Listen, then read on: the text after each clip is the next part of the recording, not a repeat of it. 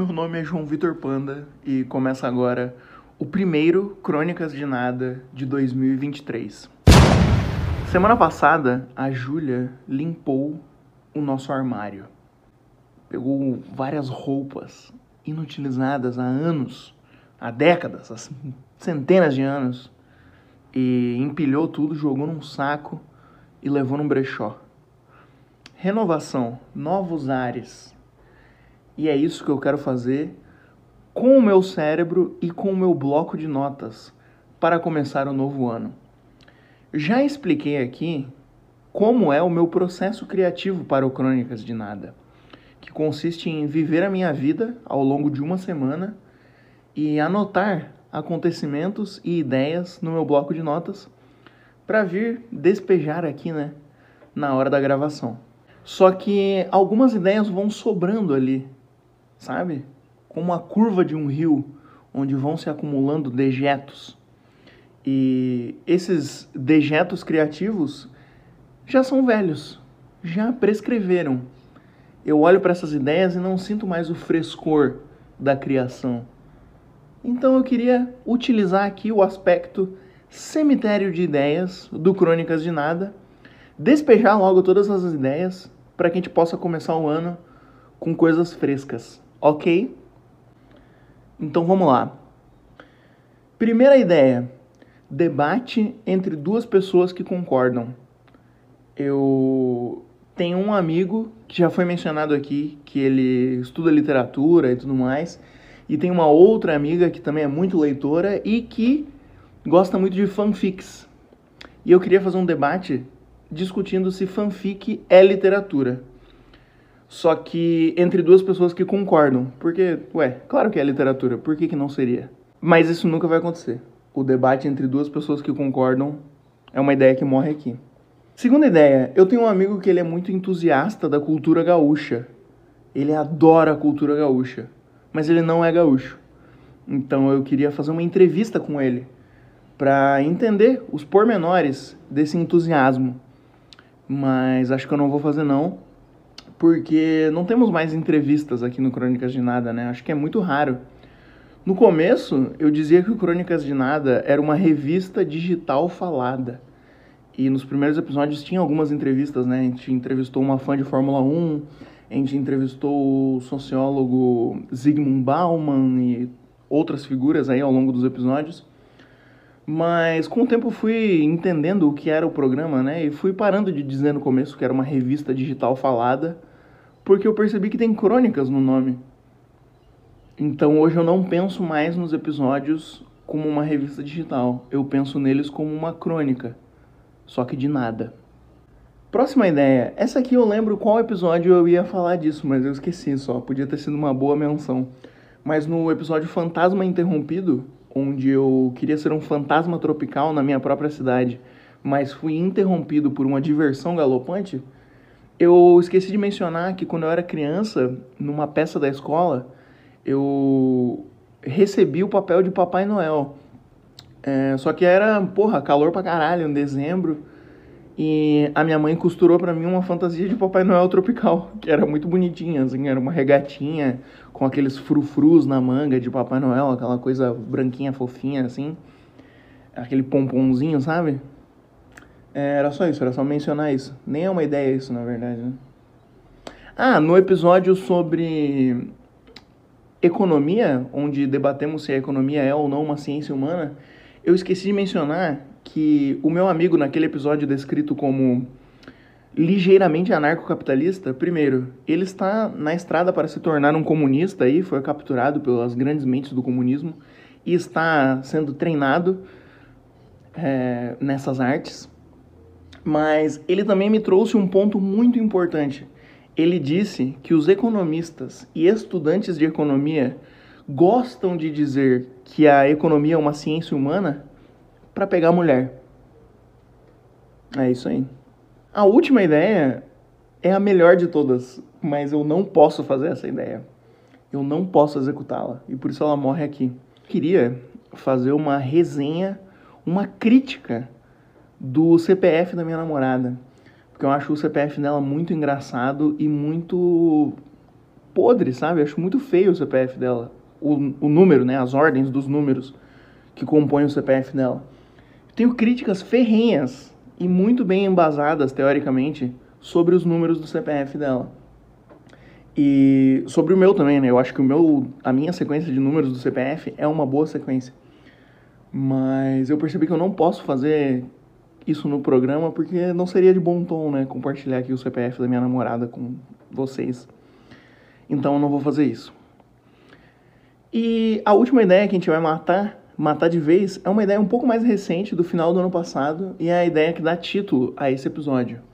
Mas antes de chegar nela, a gente tem um longo caminho pela frente. Então vamos lá.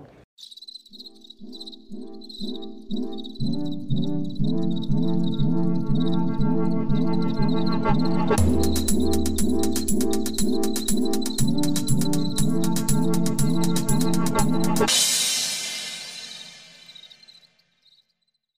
final do ano passado, eu vivi um momento muito íntimo com um homem chamado Maurício e eu gostaria de compartilhar essa experiência aqui com vocês.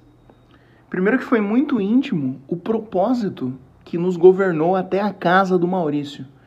Eu e a Júlia, minha namorada, estávamos indo até a casa dele para rabiscar na sua pele um desenho que lá permanecerá pelo resto de sua vida. Porque a Júlia é tatuadora agora, no caso, né? E lá estando, na casa de Maurício, um dos homens, puxa, mais bonitos que eu já tive a oportunidade de conhecer na minha vida, é, estávamos gozando ali, né, de uma companhia agradável, de uma diversão ilimitada e tudo mais, quando o Maurício teve a ideia de irmos até uma distribuidora de bebidas comprar seda. Falei, vamos lá, te acompanho nessa jornada. E logo vi que Maurício era carregado por um par de crocs que estavam calçados ali nos seus pés. E eu virei para ele e falei: caramba, crocs. Tenho muita vontade de ter um crocs. Sempre tive interesse, acho um calçado, puxa vida, irreverente, indomável, especial. É um calçado polêmico, é um calçado puta, extrovertido, é um calçado extravagante, é um calçado. Qual é a palavra que eu quero? Hum...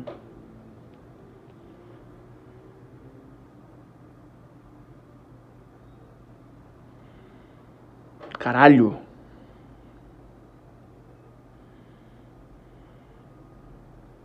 excêntrico. Era isso que eu queria lembrar. E daí o Maurício olhou pra mim e falou: Cara, quer usar meu Crocs? Aí eu falei: Caramba. E ele já foi descalçando assim, né? Já tirando o Crocs dos pés. E eu tava de chinelo. Então, porra, eu tirei os, os meus chinelos também. E nós trocamos de calçado. Eu caminhei com ele por volta de 10 minutos. A ida e volta do caminho até a distribuidora de bebidas nos crocs dele e ele nos meus chinelos. Calçávamos o mesmo número, né? E caramba, foi uma experiência tão íntima. Caminhar nos sapatos de outra pessoa. Isso é até uma expressão em inglês, né? Tem uma expressão em inglês que é walk a mile on someone else's shoes. Que é literalmente você caminhar nos sapatos de alguém. Só que metaforicamente é sobre você se colocar no lugar da outra pessoa. E eu me coloquei no lugar do Maurício enquanto calçava seus crocs e foi delicioso. Voltamos para casa dele, destrocamos os chinelos e crocs e eu falei para ele assim, cara, é, não gostei tanto assim. O crocs não era tudo que eu esperava e talvez eu não adquira um para mim, ou talvez eu adquira, né? Só para ter certeza. Mas esse foi um momento, um dos momentos mais íntimos e mais bonitos que eu vivi em 2022. Um beijo pro Maurício. Aí, enquanto a gente estava tatuando o Maurício, chegou um amigo dele lá. O amigo dele se chamava Nicolas. Aí o cara chegou, apertou minha mão. Eu não lembro exatamente como foi essa interação, tá? Vou descrever o melhor possível aqui, dado os limites da minha memória. Aí ele apertou minha mão, o Nicolas, né? Esse amigo que eu nunca tinha visto na vida, ele falou: Você é o Panda? Falei: Cara, eu sou o Panda. Ele falou: Ah, sua irmã é, se chama Betina, né? Eu falei: Caramba, você é clarividente, você consegue ler a minha mente, você é um stalker, o que está acontecendo? Aí, após alguns segundos de tensão, ele falou: Não, eu escuto crônicas de nada. Aí eu falei: Caralho. Pensei: Caramba, de repente não é tão bom assim ficar se expondo na internet, né? Todas as suas informações, todas as suas dúvidas, as suas lástimas, as suas vontades, os seus desejos, os seus traumas. Talvez eu me exponha muito na internet, né? Mas assim, um beijo pro nosso ouvinte Nicolas. Foi o Maurício que mostrou o programa para ele. Espero que ele continue ouvindo e que ouça esse beijo aqui, né? Mas sobre isso, me levou a refletir, né? Falei, caramba, será que eu me exponho muito na internet? Mas eu simplesmente concluí que, pô, por enquanto eu não, não sinto nenhuma consequência de me expor muito na internet. E sinceramente, não vejo a hora. Podem vir consequências. Veio ao meu conhecimento no final do ano passado uma coisa que me causou, poxa, ligeira revolta. Porque assim, no período, na era que foi descrita aqui nesse programa como a era da Odisseia Eleitoral, quando eu fiquei preso em São Francisco do Sul por causa dos golpistas que estavam protestando nas estradas contra o resultado das eleições, eu fui acusado de uma acusação secreta que nem veio ao meu conhecimento, nem chegou nos meus ouvidos. Que na verdade chegou agora, né? Senão eu não estaria contando. Mas, puxa, passei todo aquele período lá sendo acusado injustamente de algo que não cometi e só fiquei sabendo depois. E nem tenho como me defender dessa acusação. O máximo que eu posso fazer é utilizar o meu veículo de mídia, que é o Crônicas de Nada, para um desabafo, né? Mas enquanto eu estava preso na casa dos meus tios durante o período da Odisseia Eleitoral, é... os vizinhos dos meus tios, que são a família de um amigo meu, porque, né, na, em cidade pequena todo mundo se conhece, ou todo mundo é família, ou todo mundo conhece a família do outro. Eles disseram que enquanto, na semana que eu estava preso lá, eles sentiam todo dia cheiro de maconha. E naturalmente me acusaram. Falaram, aí, ó, o cara tá passando a semana aí e a gente tá sentindo cheiro de maconha. Culpa desse maconheiro aí, ó. Esquerdista, votando Lula? É, deve estar tá fumando maconha aqui em terreno familiar. Que ódio, meu Deus, que ódio. E eu nem pude me defender. Sabe lá Deus quem era o adolescente maconheiro que estava fumando maconha naquela semana perto daquela casa. Mas Deus sabe que não era eu. Não era eu. Jamais seria eu. Nunca fui eu. E em momento algum de toda a minha existência serei eu. Ok? E eu tenho certeza que nenhum dos familiares do meu amigo ouvem o meu programa Nenhum deles vai ficar sabendo dessa minha revolta aqui. Estou esbravejando ao vento, gastando palavras aqui, mas eu tinha que vir aqui me defender. Ainda que meus acusadores jamais saberão que eu sequer me defendi. Triste. E outra situação também que aconteceu no final do ano passado, calma, eu tenho que trocar, vou tomar um gole no meu café, eu tenho que trocar o ritmo trocar a cadência das minhas palavras, porque agora é, eu vou falar uma coisa legal, na verdade. Um gole no café, peraí.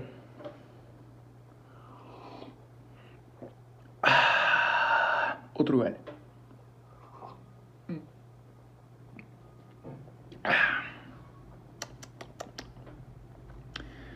O presidente Lula ajudou o meu priminho a perder o bebê. Quer dizer, na verdade, se meu primo ouvir isso aqui, ele vai querer me corrigir, né? Porque, ah, ele já tinha beijado antes na boca, já tinha ficado com outras meninas. Mas, dessa vez foi aquele momentinho especial, sabe? É, quero dar aqui o tom do amor adolescente, do amor juvenil, do amor jovem, onde tudo é possível, onde os hormônios tornam todas as experiências muito mais vívidas, sabe? Coisas que, poxa, coisas que serão rasgadas na sua memória para sempre. Cicatrizes deliciosas que você vai carregar pelo resto da vida. É esse tipo de coisa que o meu primo está vivendo. E o presidente Lula esteve presente num desses momentos tão deliciosos e tão saborosos e tão hormonais que o meu priminho adolescente teve o prazer de viver. Mas ele estava lá na casa de uma menina que, pô, pelo que eu entendi, é os pais dela são amigos dos pais dele. E daí, enquanto tava todo mundo lá comendo um churrasco lá atrás e a posse do Lula tava passando na TV, ele e a menina deram uma escapadinha, fugiram dos olhos vigilantes da lei paternal e tiveram um momento muito doce de beijos, de abraços, de olhares, de coração batendo mais forte. Pense simplesmente no mais puro, límpido, fofinho amor adolescente, digno de ser transmitido na sessão da tarde.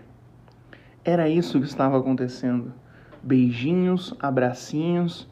Pô, meu primo ficou louco de feliz, descrevendo pra gente ele segurando a mão da menina e tudo mais. Momentos lindos, momentos doces. E enquanto tudo isso estava acontecendo, o presidente Lula estava dando seu primeiro discurso à população brasileira. Esse mesmo discurso que o presidente Lula subiu lá e falou: Boa tarde, povo brasileiro. Enquanto Lula dizia boa tarde, povo brasileiro, o meu primo estava pegando na mão da menina, se emocionando, o coração acelerando, batendo mais forte. Que coisa linda é o amor. Fomos passar o Natal na casa da minha mãe, no alto das montanhas. E para chegar lá no alto das montanhas, mais uma vez, olha só, a narrativa do Crônicas de Nada é muito cíclica. Tudo volta, os personagens vão reaparecendo, muitos plot twists, e temos o retorno de mais um grande personagem, o Doutor Brás Cubas. O Doutor Brás Cubas foi introduzido para a audiência do Crônicas de Nada no episódio A Cura para o Bem-Estar, mas vou fazer uma, uma breve lembrança aqui de quem é essa figura para que o presente episódio faça sentido. O Dr. Brás Cubas é um homem que mora mais ou menos perto da casa da minha mãe e lá no alto das montanhas, né? Só que ele trabalha lá no pé da montanha. Ele dá carona para eu subir a montanha e encontrar minha mãe lá em cima. E o Dr. Brás Cubas, ele é dono de uma farmácia e ele é aquela figura que tenta deixar nublada a linha que diferencia o que é um farmacêutico e o que é um médico. Ele atende as pessoas ali na farmácia e tal. O, a figura do farmacêutico de cidade pequena é uma figura muito importante, né? Geralmente ele é pô, muito bem quisto na cidade, porque ele resolve os problemas das pessoas, dá injeção nas idosas e tudo mais. É o tipo de figura que se candidata a vereador e ganha porque o povo gosta dele, sabe? Enfim, se vocês quiserem saber tudo sobre ele, voltem e ouçam o episódio A Cura para o Bem-Estar, aqui do Crônicas de Nada. Mas lá fomos nós até a farmácia do Dr. Brás Cubas para que ele pudesse nos levar até o topo da montanha. Quando chegamos lá, ele nos reconheceu, olhou para mim e me recebeu da mesma forma que me recebeu da primeira vez que me viu na vida olhou para mim e falou: João, você ainda prega no deserto e se alimenta de mel e gafanhotos? E eu falei: Sim, doutor Brás Cubas. Sou eu, João, o homem que prega no deserto e se alimenta de mel e gafanhoto. Cumprimentamos ali o doutor Brás Cubas. Dessa vez não tivemos que esperar muito para que ele nos levasse de carro até o nosso destino. Mas quando fomos guardar as nossas malas no porta-malas do Dr. Brás Cubas, eu vi. em uma bainha uma faca enorme.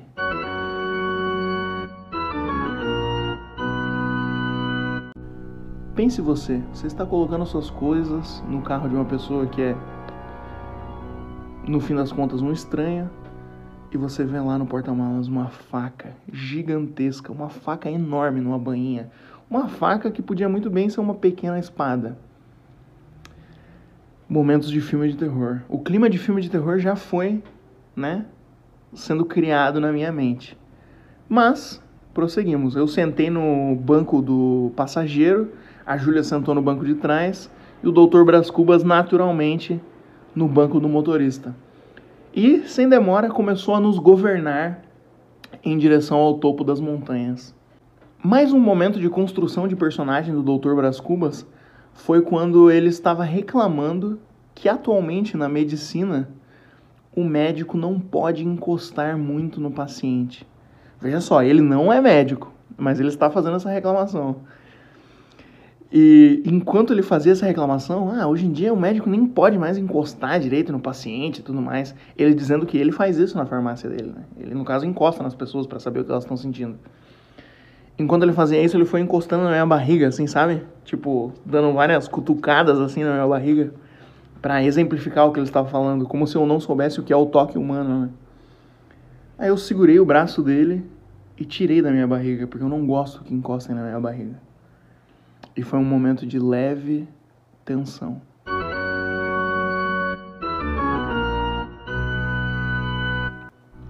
Continuamos dirigindo pelas ruas em direção ao topo da montanha e o Dr. Bras Cubas foi nos perguntando de como era Curitiba, como estava a nossa vida por lá e tudo mais. Até que ele começou a conversar conosco sobre o planejamento de Curitiba, né? Caramba, Curitiba, porra, a cidade toda planejada exemplo mundial. Ele falou, como era o nome mesmo daquele cara que planejou Curitiba, do cara que foi o grande cara lá? Porra, que todo mundo fala que é um exemplo, não sei o quê. Aí eu falei, pô, Jaime Lerner. Né? Era o Jaime Lerner, o cara que era arquiteto, urbanista, foi prefeito de Curitiba, grande responsável pelo projeto da cidade, até onde eu sei. E aí teve mais um momento de tensão. Quando eu falei o nome Jaime Lerner, a primeira coisa que o Dr. Bras Cubas falou foi: judeu, né? Eu falei, caralho, o que, que esse homem vai falar agora? Meu Deus, uma gota de suor frio correu pela minha testa quando o Dr. Bras Cubas falou: é, judeu, né? Raça inteligente.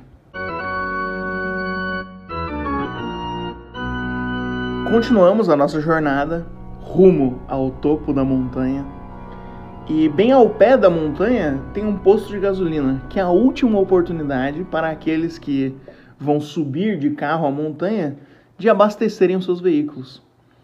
Paramos lá, o doutor Bras Cubas não foi imediatamente atendido quando o seu carro parou.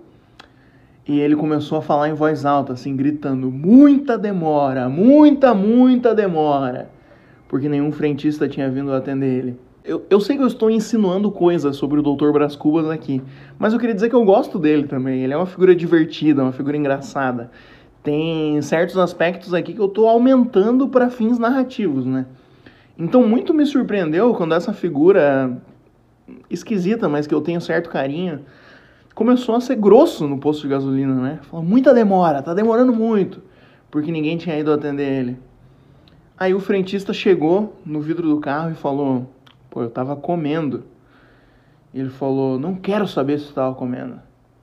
Mas apertou a mão do frentista. Aí eu percebi: Ufa, essa grosseria é porque eles são amigos, são conhecidos. Ele chamou o frentista pelo nome. Já falei, né? O farmacêutico de cidade pequena que torna nublada a linha entre um médico e um farmacêutico, ele é uma figura muito querida pela cidade inteira, geralmente. Mas quando o frentista disse, eu demorei porque eu estava comendo, o doutor Bras Cubas olhou para ele e falou: Jejuai, disse Jesus. Você não lê mais a Bíblia? Tirou duas notas de cem da carteira, estendeu ao homem e falou: duzentos reais de gasolina comum.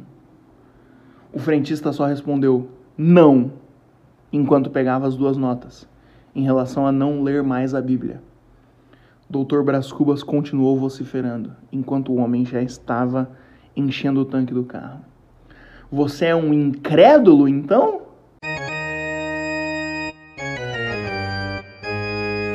Os dois riram e aquele foi o fim da interação.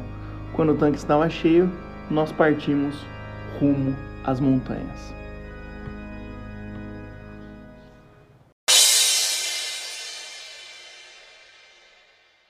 O Dr. Brás Cubas nos deixou na casa da minha mãe em segurança, como havia prometido. Não utilizou a faca do porta-malas para nada, graças ao bom Deus. Paramos ao longo do caminho em alguns lugares para ele entregar remédios para as pessoas e foi isso. Mas todos esses detalhes, todas essas interações, esse retorno desse personagem do Dr. Brás Cubas, tudo aquilo foi se acumulando na minha mente, na curva do rio que são os meus pensamentos. E todos aqueles elementos acumulados ali naquela curva daquele rio foram resgatados e eu comecei a escrever no meu bloco de notas a última ideia que vai ser assassinada aqui nesse episódio. Essa é a ideia que dá título ao episódio e ela vai morrer aqui e agora para nunca ser de fato concretizada. Eu pensei que seria divertido gravar um episódio do Crônicas de Nada na casa da minha mãe, né, onde eu fui passar o Natal. E aquele seria então o último episódio do ano, não o episódio que foi o último do ano, que no caso foi o episódio chamado Primeiro da Manhã. Foi muito agradável ficar lá na casa da minha mãe. Teve um momento, inclusive, que a minha mãe estava contando ali sobre a sua rotina, as coisas que ela fazia, e tinha um girassol na cozinha dela, porque tem um pé de girassol lá embaixo, na casa da minha mãe e ela colheu um girassol e deixou ele na mesa da cozinha, assim.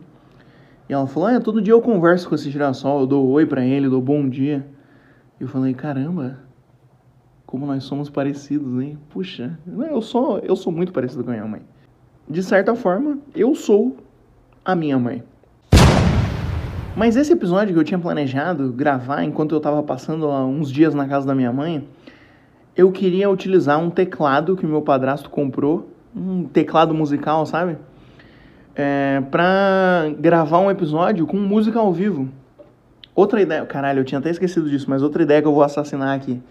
Eu ia introduzir no começo do episódio o fato de eu ter um teclado, né? Tocar algumas notas ali. Eu não sei tocar teclado, são pouquíssimas coisas que eu sei brincar de fazer num teclado. Mas tem vários efeitos diferentes, assim, né? Eu pensei que eu podia fazer uma trilha sonora. Então eu ia introduzir o teclado no começo do episódio e ia falar: bom, senhoras e senhores, agora eu vou tocar a abertura do Crônicas de Nada pela primeira vez aqui ao vivo para vocês. E daí eu ia tocar não a abertura do Crônicas de Nada, mas a nona sinfonia de Beethoven. Si, si, dó, ré, ré, dó, si, lá, sol, sol, lá, si, si, lá, lá. Si, si, dó, ré, ré, dó, si, lá, sol, sol, lá, si, lá, sol, sol. Lá, lá, si, sol, lá, si, dó, si, sol, lá, si, dó, si, lá, sol, lá, lá. Si, si, dó, ré, ré, dó, si, lá, sol, sol, lá, si, lá, sol, sol. Lá, lá, si, sol, lá, si, dó, si, sol, lá, si, dó, si, lá, sol, ré, ré, si, si, dó, ré, ré, dó, si, lá, sol, sol, lá, si, lá, sol, sol. Mas o teclado da minha mãe não estava funcionando. Tava quebrado o teclado e a gente não sabia consertar. Então não pude fazer isso, né? mas essa ideia morre aqui agora também. E eu tinha pensado, porque eu sei que aquele teclado tem um efeito de órgão.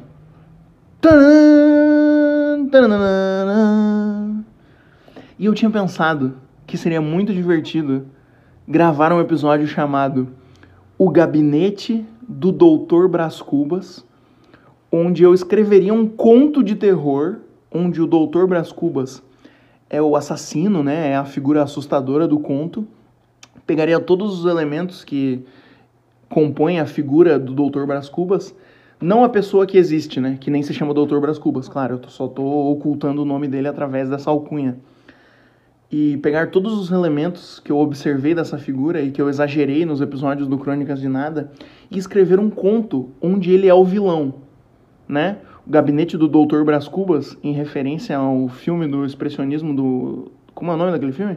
Filme do expressionismo alemão, O Gabinete do Doutor Calegari, alguma coisa assim. Nunca vi esse filme, isso é filme que só estudante de cinema assiste eu não sou estudante de cinema, então não vou assistir. Queria apenas fazer uma referência ao nome.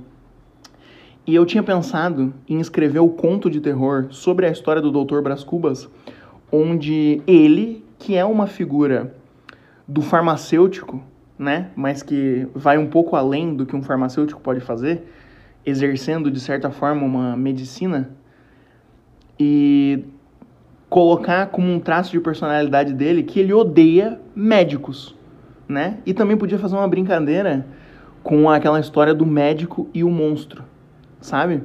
Então o que eu tinha pensado? Que o Doutor Brás Cubas, nesse conto de terror, o gabinete do Doutor Brás Cubas, ele seria um vilão que odeia os médicos e a medicina.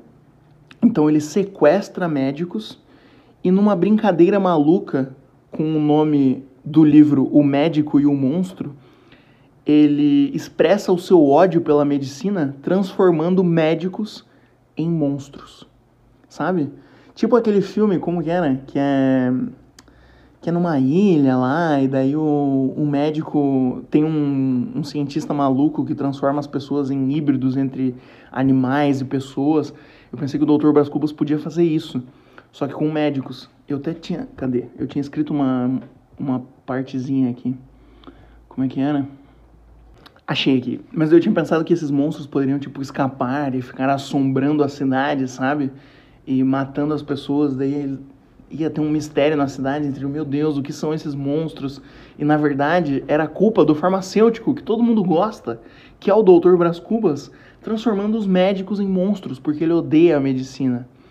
E eu tinha pensado né, em começar o conto descrevendo uma dessas criaturas monstruosas assombrando a cidade, assim, de forma meio misteriosa, e daí depois terminar revelando que era o Dr. Brás Cubas, que, estava, que era o responsável pela criação desses monstros em seu laboratório, em seu gabinete, e terminar com uma cena onde eles sequestram um médico de uma cidade vizinha. O médico está amarrado assim numa maca, com a boca tampada, e você só ouve os, os gritos abafados, tipo, hum, hum, hum, socorro! Enquanto o Dr. Brás Cubas dá um monólogo sobre como os farmacêuticos são vistos como inferiores em relação aos médicos e sabe? Toda uma visão deturpada assim. E ele terminar dizendo: "Mas aqui no meu gabinete eu sou o doutor". Aí ele levanta o bisturi e diz: "E você será tanto um médico quanto um monstro". E daí ele enfia o bisturi no, no médico que está amarrado e o conto termina com os gritos abafados de uma pessoa sendo transformada numa criatura bestial. E daí eu ia pegar o teclado que não funciona e fazer tipo pililim, pililim, lim, com efeito de órgão, sabe? E o episódio ia se chamar O Gabinete do Doutor Brás Cubas porque eu tava na casa da minha mãe e pensei, caralho, eu tenho que gravar esse episódio amanhã e eu preciso da foto de capa. E daí eu desci até a beira do rio lá, onde porque a minha mãe mora no alto das montanhas, na beira de um rio, e pensei, meu, vou tirar uma foto aqui da escuridão e vou tirar uma foto com flash aqui da escuridão e vai ficar uma foto com um clima meio assustador, né? Um clima meio de terror. E vai ser perfeito para ilustrar a capa do episódio, porque daí seria, meu, tipo, os monstros que o Dr. Brás Cubas cria, eles fogem aqui para essa região. Então seria uma foto meio nebulosa, assim, porque não, não tem como tirar uma foto do gabinete do Dr. Brás Cubas, né? E daí eu tirei uma foto no escuro, assim, só que a foto que eu tirei, depois que eu olhei, o flash iluminou, cara, foi sem querer isso, inclusive é a foto da capa do programa. O flash iluminou o pé de girassol da minha mãe. Eu falei, caralho, vai ser a capa perfeita, porque daí eu posso falar no episódio que a minha mãe conversa com os girassóis, e daí o girassol, que é uma coisa boa, que a minha mãe conversa com eles, também vai estar aqui com uma, uma coisa assustadora, ilustrando o conto de terror do Dr. Brás Cubas. Só que eu desanimei de gravar esse episódio porque o teclado não estava funcionando. E agora eu tô contando essa história agora. E esse é o fim do episódio de hoje.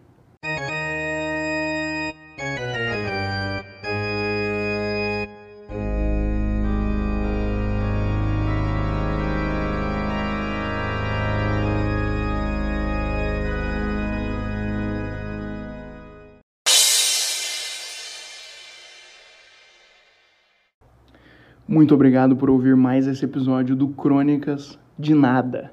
O primeiro de 2023. Teremos muitos, muitos episódios esse ano. É, vou tentar recuperar o ritmo, né? Porque eu estava realmente fazendo um episódio por semana por boa parte de 2022. E a partir de agora, volto a contar. Tô gravando esse episódio aqui de hoje. Caralho, numa segunda-feira. Perfeito. Então, esse é o episódio dessa semana. A partir da semana que vem, tem que ter um por semana, até o fim dos meus dias. Obrigado pela sua audição, espero que você tenha gostado do presente episódio. Ouça os outros, se você ainda não ouviu. E recomende o programa para amigos que gostam de podcast ou que não gostam de podcast. Divulgue o programa aí nas suas redes sociais, de repente, se você está ouvindo no celular, compartilhe o programa aí nos stories do seu Instagram ou algo assim. Ou não faça nenhuma dessas coisas, não tem problema, já fico grato só por você ouvir, ok? Um beijo, vou ficando por aqui porque é chegada a hora de dormir. Dormir hoje para acordar amanhã. Tchau, tchau.